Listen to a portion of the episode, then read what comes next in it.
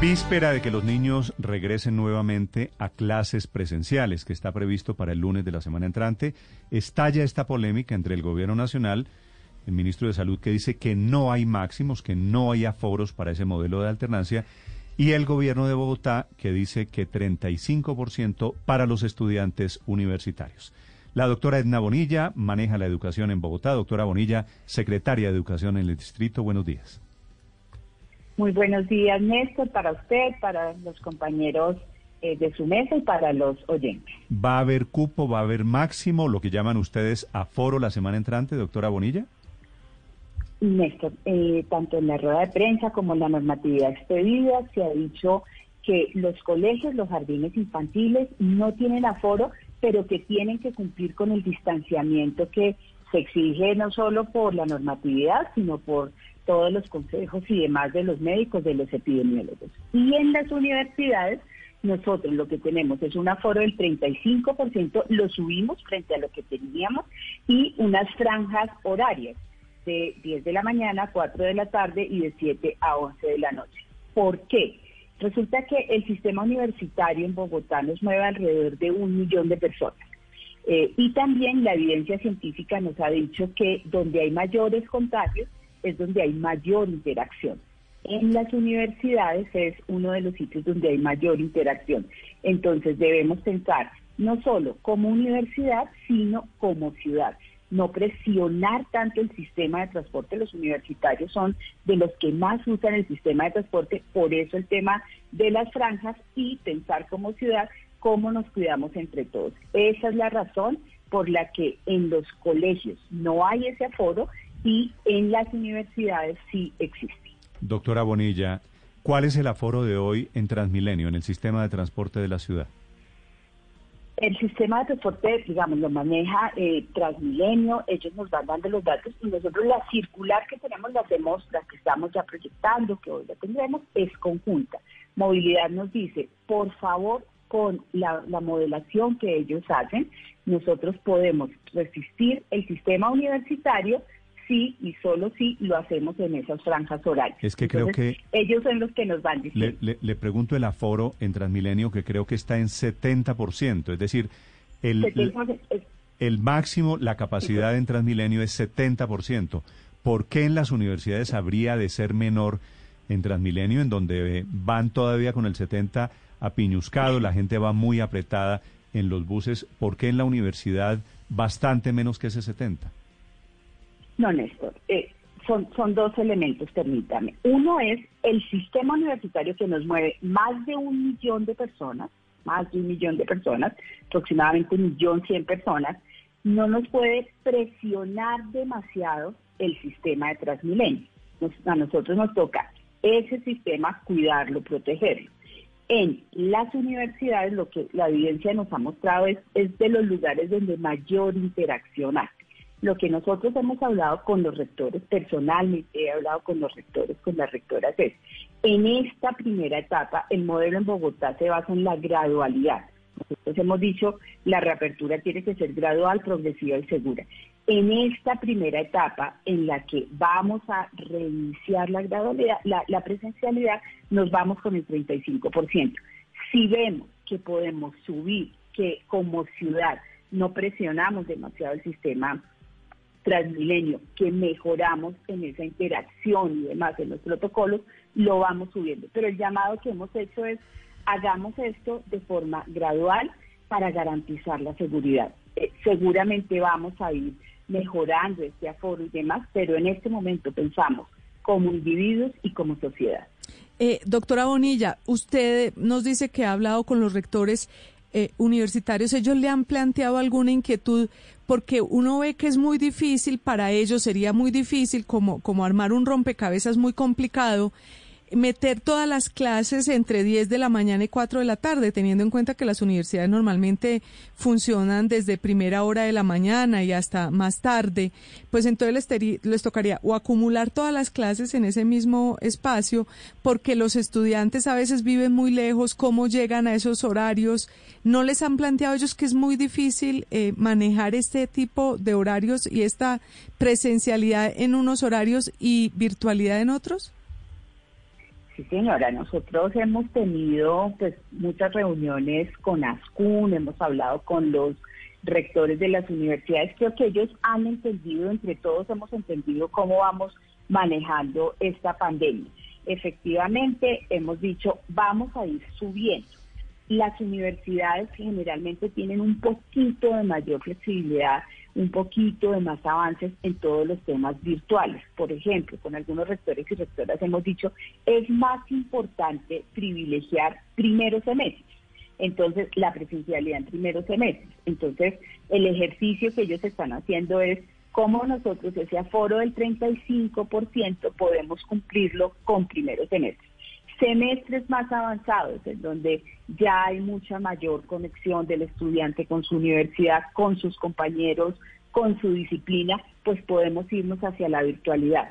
Yo quiero insistir, aquí a nosotros nos toca pensar como ciudad, en la educación, por ejemplo, en primaria, en secundaria, ¿qué vamos a hacer? Vamos a privilegiar a los niños y a las niñas más pequeñitos. Entonces, nos va a tocar ir haciendo sacrificios para que seguramente si se presenta una tercera ola, como se ha presentado en otros países, en Europa y demás, pues nosotros siempre protejamos la educación. Yo esperaría que nosotros en la, en la medida de lo posible y si las condiciones epidemiológicas de la ciudad lo permiten, pues no volvamos a hacer cierres generalizados. Entonces, la invitación que nosotros estamos haciendo es, en esta primera etapa de lo que es la reapertura gradual, progresiva y segura en Bogotá, nos vamos a ir privilegiando algunos niños, niñas o jóvenes en las universidades que requieren mucho más la presencialidad. Ese es el ejercicio que nosotros estamos haciendo. Conocemos los riesgos, pero nuestra obligación como servidores públicos, digamos, a cargo de la educación y de todos los, otros sectores que estamos trabajando, es prevenir riesgos y es tratar de minimizar los riesgos de cerrar los colegios o las universidades. Creo que esa debería ser la gran apuesta de la sociedad. Doctora Bonilla, las universidades ya están anunciando regreso bajo el modelo de alternancia de muchos de sus estudiantes. Por ejemplo, la Universidad de los Andes anuncia que regresa el próximo 15 de febrero y abre un horario que está de acuerdo a lo que han eh, enviado desde la alcaldía y desde la Secretaría de Educación. La posibilidad de que además de lo que estábamos hablando de clases en el día, se abran clases presenciales de 7 a 11 de la noche. Está garantizado el transporte para los jóvenes que no solamente en los Andes, sino seguramente en muchas otras universidades en Bogotá accedan a esos cursos nocturnos, que es la parte en la que está autorizado el uso de las universidades. Sí, señor, fuimos muy cuidadosos en, cuando yo les digo pensar en ciudad las distintas restricciones, lo que se dice es no hay establecimientos abiertos hasta las 11 de la noche, pero el sistema de Transmilenio funciona hasta las 12 de la noche. Entonces esperaríamos que en esa hora pues los, estudiantes, los maestros, los servidores eh, administrativos de las universidades puedan hacer su movilización. Eh, creo que esto es, yo, yo insisto, es un ejercicio de pensar no solo individualmente, sino como ciudad.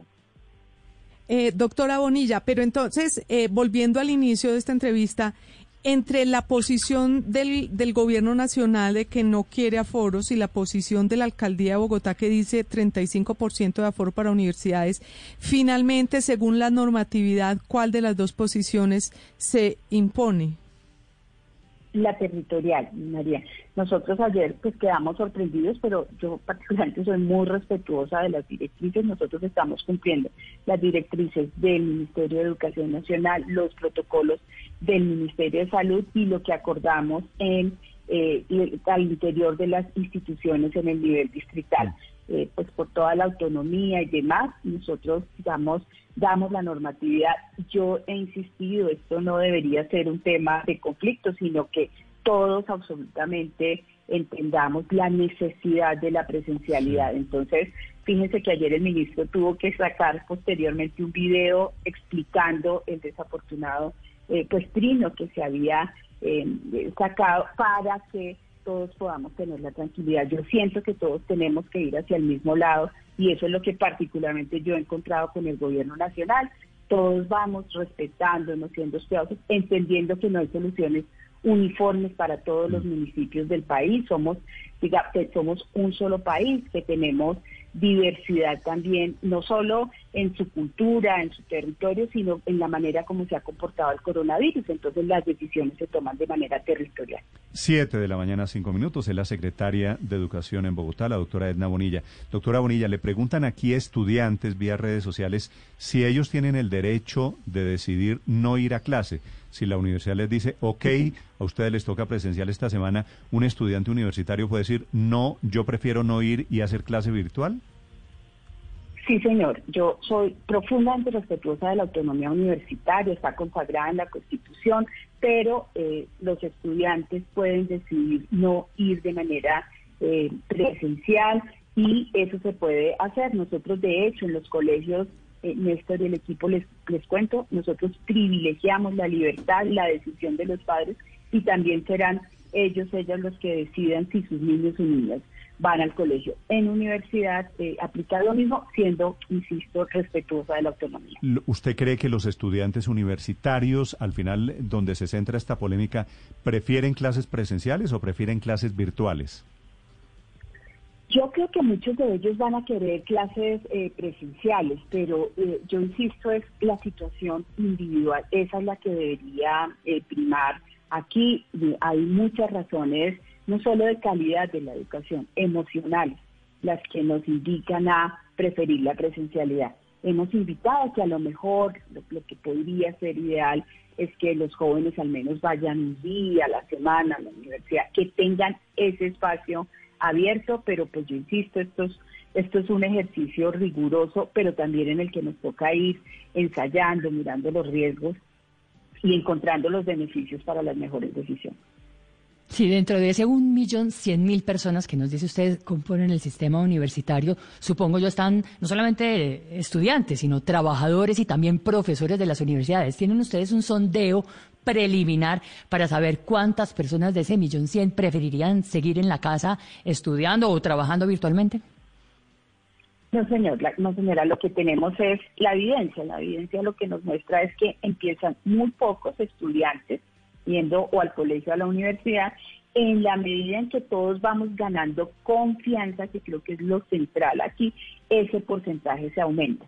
Yo insisto, las decisiones se deben ir tomando con calma, con rigurosidad, también con la celeridad que esto exige y seguramente lo que va a ir pasando es que todos nos vamos acostumbrando a las medidas del distanciamiento, del tapabocas, del lavado de manos, de la aireación, todas estas medidas y seguramente si los indicadores van mejorando podemos ir aumentando esa presencialidad.